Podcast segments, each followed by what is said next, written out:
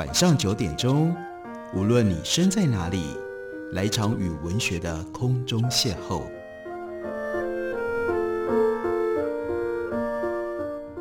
杨照谈书，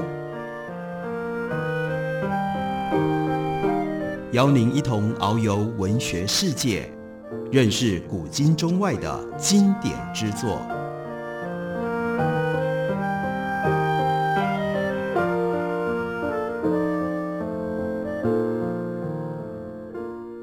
各位听众朋友，大家好，欢迎收听杨照谈书。本节目以台北广播电台 FM 九三点一，每个星期一到星期五晚上九点为大家播出。我是杨照。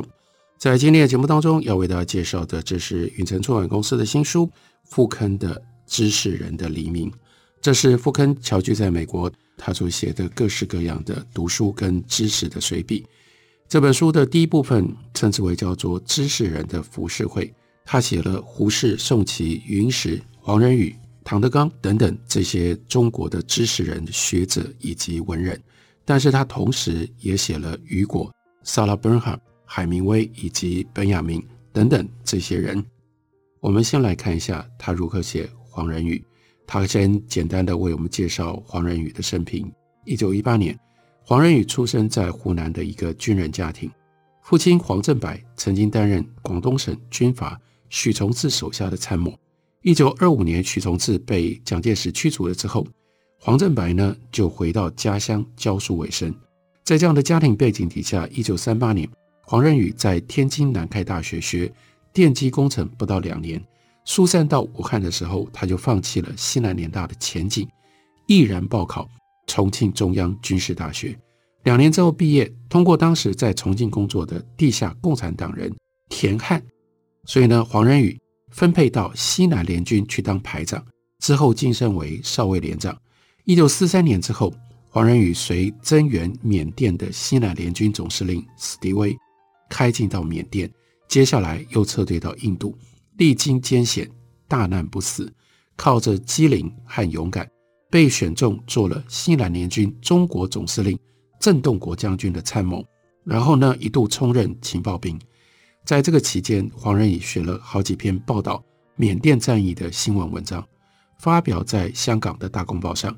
在缅甸战役里面，虽然史迪威剥夺了所有中国将军的战争指挥权，但是黄仁宇作为参谋，毕竟他有机会可以亲临前线采集情报，所以他是真的亲身目睹了最惨烈的战争的场面。他所写的回忆录《黄河青山》曾经仔细描绘了一位。跟黄仁宇特别有感触，因为是同样的军衔，那是日本的一个上尉军官。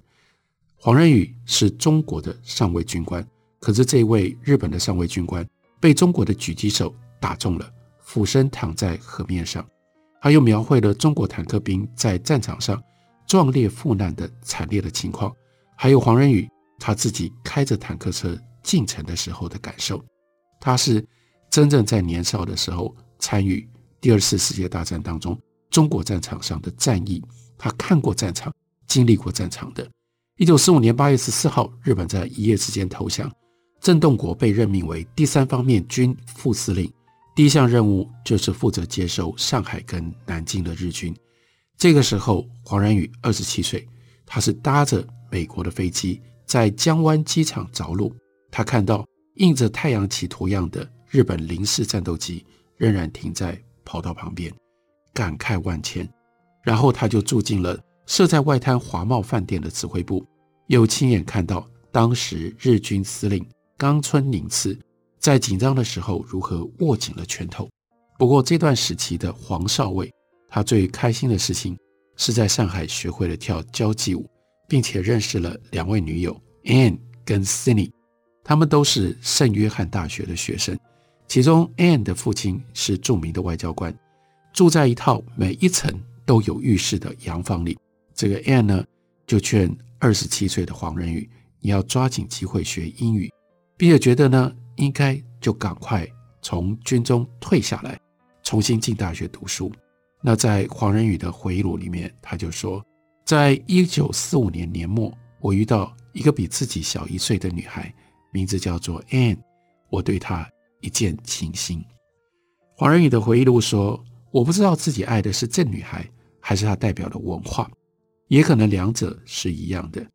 Anne 并不像白种妇女一样有外显而非内缩的下唇，但她的双眼并不细长，而是又亮又大。她的化妆恰到好处，刚好凸显了她细致的髋骨。在像我这样受到西方电影跟杂志制约的眼睛当中，非常的吸引人。Anne 穿上高跟鞋，非常的自在。她披上外衣的时候，衣袖飘飘；转身的时候，长发宛如波浪，一切显得再自然不过了。没有人会说这个中国年轻女孩模仿西方的光鲜亮丽女郎。啊，Anne 还很有主见，总是知道自己在做什么。所以她被这样的一个女孩，比她小一岁，深深的吸引了。可是 Anne 始终没有开口对黄少伟说：“我们结婚吧。”而黄少伟却是自卑的，不敢提出这个 propose。而黄少伟则是为自己的身份感到自卑，从来没有办法对 Anne 求婚。所以到了一九四六年的春天，郑洞国将军被任命为东北总司令杜聿明的副手。黄仁宇就告别上海，到东北去接受日军。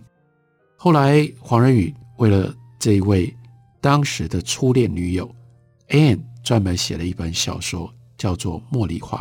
而且多年之后，在纽约见过这个 Anne 这个初恋情人一面。一九四六年的夏天，也可能是 Anne 对他的刺激在作用，黄仁宇就考上了设在美国 Kansas 州的陆军参谋大学。从一九四六年的九月，他在那里经过了九个月的培训。一九四七年六月毕业之后，他转入国防部的情报厅去工作，一直到一九四九年的四月。这个时候，他在陆军参谋大学的同学袁伟新少校请黄仁宇当他的副官，干嘛呢？去东京，在朱世民将军担任团长的中国驻日盟军代表团就职。在东京半年之后。朱世民将军因为叶山会议事件撤换秘书，任命同乡黄仁宇当他的参谋，要给黄仁宇加薪五十块钱美金，相当于少校的薪水。在这个期间，黄仁宇还有幸在麦克阿瑟将军七十岁生日的时候，把来自于蒋介石所送的一盆盆景当做生日礼物，代表朱世民将军送到麦克阿瑟将军的手上。后来，叶山会议消息逐渐泄露，谣言四起，传言代表团和中共有联络，所以蒋介石呢就派何世礼中将到东京调查。终于在一九五零年的春天，朱世民他就被召回台湾，面对汤恩伯的质询。虽然最后安全回到了东京，但是被迫辞去了代表团团长的职务。黄仁宇经过了叶山会议。朱世民的所有这些骚乱事件之后，他也就决定要退伍了。档案上面并且被注明，此人永不复用，结束了他十年缤纷多彩的军人生涯。这样的一个人，这样的背景，后来竟然会变成中国历史上重要的学者，这是一段曲折的人生旅程。一九五二年，黄仁宇考进了密西根大学 Ann Arbor 的校园，痛下决心。从本科读起，什么叫考进？他考进的是大学部，从大学开始读起。他刚开始的时候学的是新闻学，边工边读，在 CS 百货公司和各种餐馆打工，过着底层的边缘人生活。一个文化边缘人可以理解两种文化当中的人，但是呢两种文化当中的人都无法理解这种四不像的文化边缘人。所以黄仁宇。他经历了长期被误解，而且呢，常常被炒鱿鱼的这种生活，一直到一九五六年，他大学毕业，那个时候他已经三十八岁了，三十四岁才开始在美国念大学，讲话带着浓重的乡音，这样的一个人，即使是从新闻系毕业，怎么可能在美国能够从事新闻行业？经过了尝试，他就选择继续去读书，而且他还要攻读历史博士。没想到这一读又耗了八年的时间，跟抗战的时间一样长。在读博士的最后两年，这个时候他的老师是谁呢？他的老师是余英时。余英时从哈佛大学毕业，到 Ann Arbor 担任助理教授。就变成了黄仁宇指导老师之一。但是余英时比黄仁宇整整小了一轮，小了十二岁。黄仁宇跟余英时还有另外一份姻缘。当年黄仁宇在东北当郑洞国将军的副官，认识了当时担任杜聿明幕僚的余英时的父亲余协仲，所以呢，他们两个人有这样的特别的联系。这既是师生，但同时又等于是通家之好。只不过长辈变成了学生，晚辈变成了老师。黄仁宇非常特别的经历。我们休息一会儿，回来继续聊。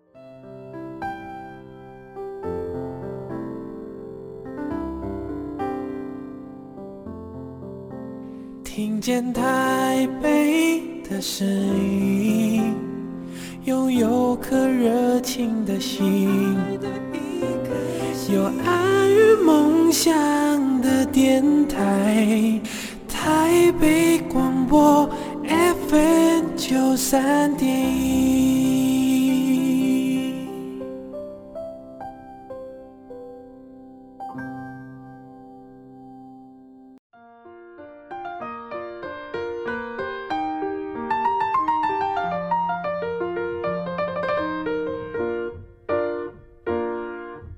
感谢您继续收听《杨照谈书》。本节目以台北广播电台 FM 九三点一，每个星期一到星期五晚上九点为大家播出到九点半。今天为大家介绍的是傅铿的读书知识随笔《知识人的黎明》，特别为大家介绍傅铿他笔下的黄仁宇。他特别提到，特别强调了，在八零年代初所写成的回忆录当中，黄仁宇对于美国的学术体制有着非常深刻的批判，因为他一直感觉到。自己是生活在两种文化之间的边缘人，他形象化的描述了这种边缘人的感受。他说，在写这本书的时候，我不时要离开一个文化的边界，踏入另一个文化。有时候我会觉得自己就像横越国界但没有护照的旅人，本身就是识别证明，没有现存的权威可以引述，甚至没有足够的词汇来帮我解决彼此的差异。这真是骇人的经验，但是等我存心要撤退的时候，却发现我故事当中的逻辑和推理呼之欲出，让我有继续前进的动力。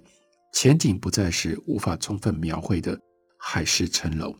黄仁宇感到每个人都有一种与生俱来的文化优越感。他说：“如果你出生在北京，你一定是一个骄傲的中国佬；如果你生在爱荷华或者是 Devonport。”你不必太费力，就自然而然以为西方文化比异族来的优越。谁能够切断族群的脐带呢？说到族群的脐带，富坑就想起了美国文化人类学家 Clifford Geertz 他所提出来的叫做 primordial attachment 原初依恋的概念。人的原初依恋是与生俱来的，是文化认同的原始纽带。人人都生于一个既定的共同体。里面的人讲特定的语言，乃至于方言，奉行特定的宗教，遵从特定的社会习俗。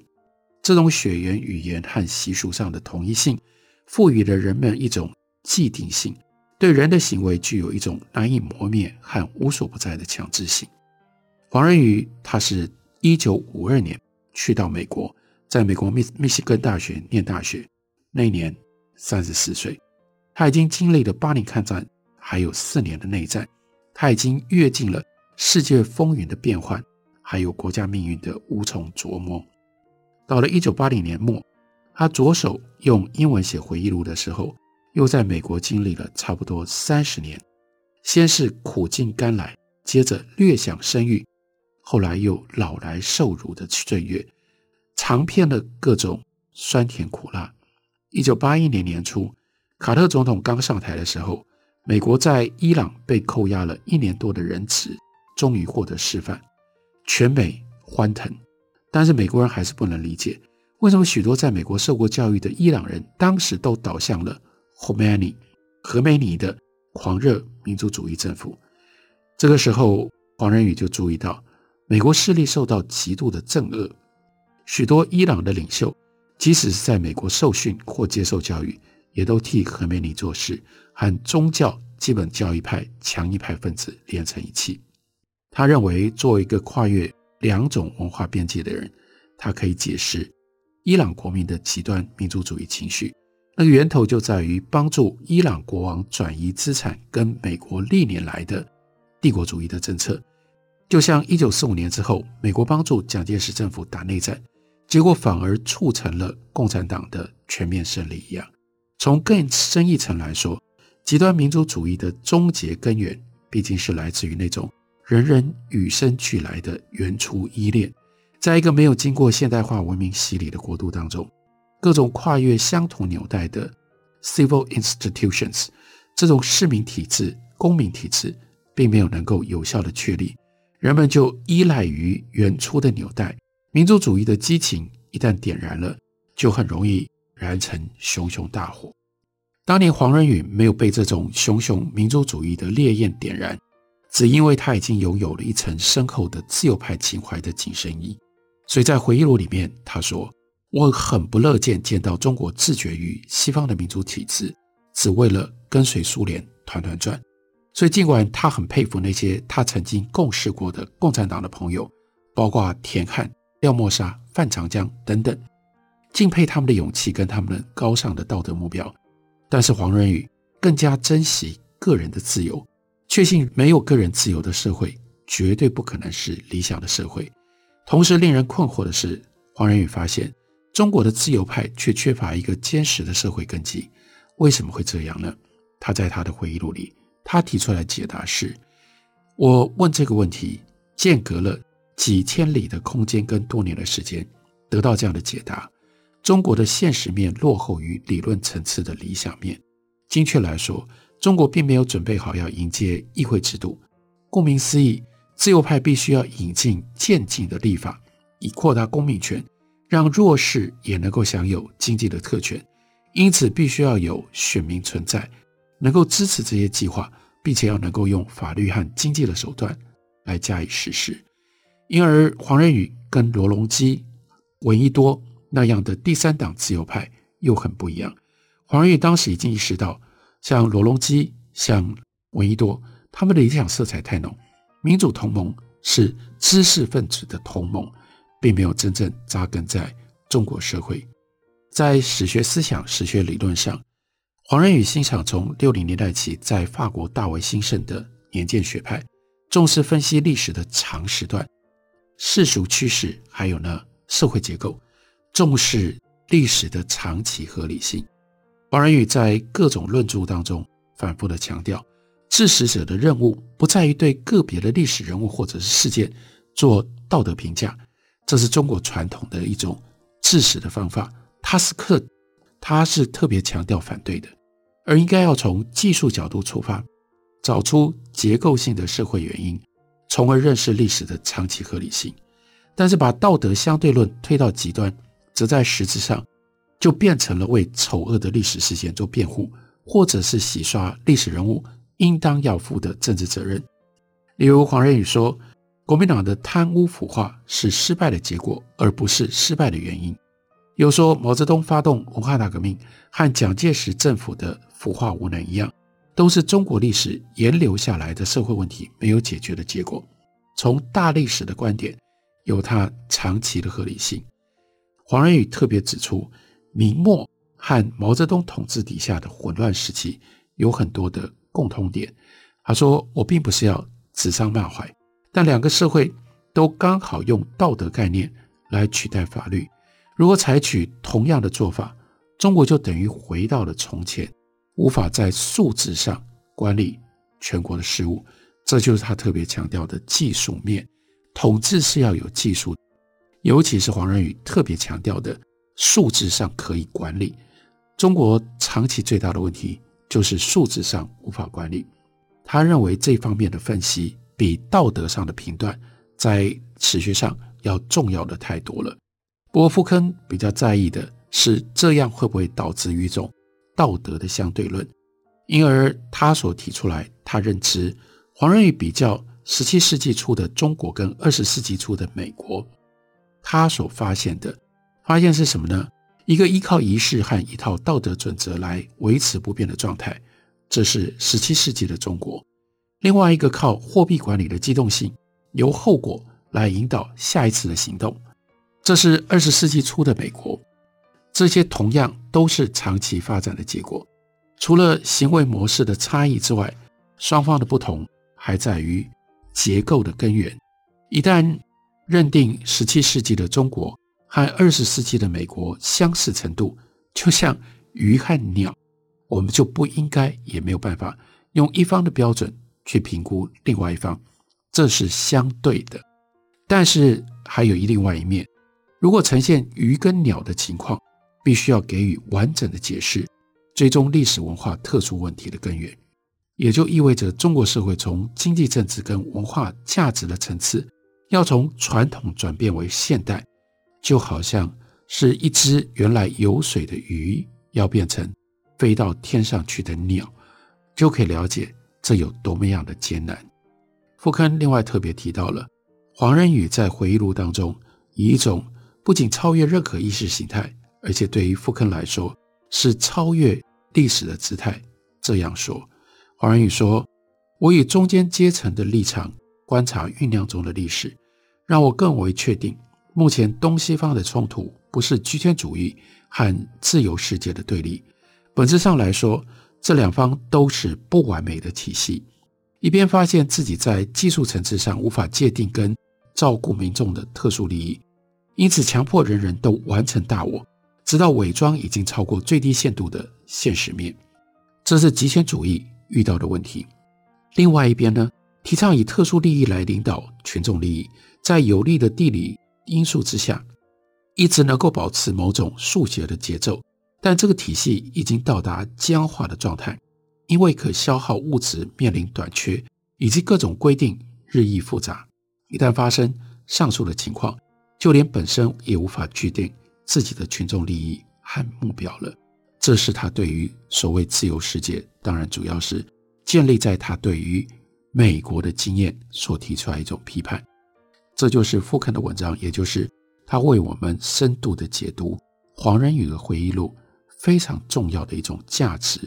大家可以想想，黄仁宇所提出来的极权主义跟自由世界的对立，在相当程度上非常准确地指向了。今天像是中国跟美国两个社会，他们各自所遇到的问题，以及为什么中国跟美国今天会产生这么激烈冲突的其中非常根本的历史性的因素，因此特别值得大家来看一下，不只是看一下傅坑的这本书，以及黄仁宇的回忆录，书名叫做《黄河青山》。感谢你的收听，明天同一时间。我们再会。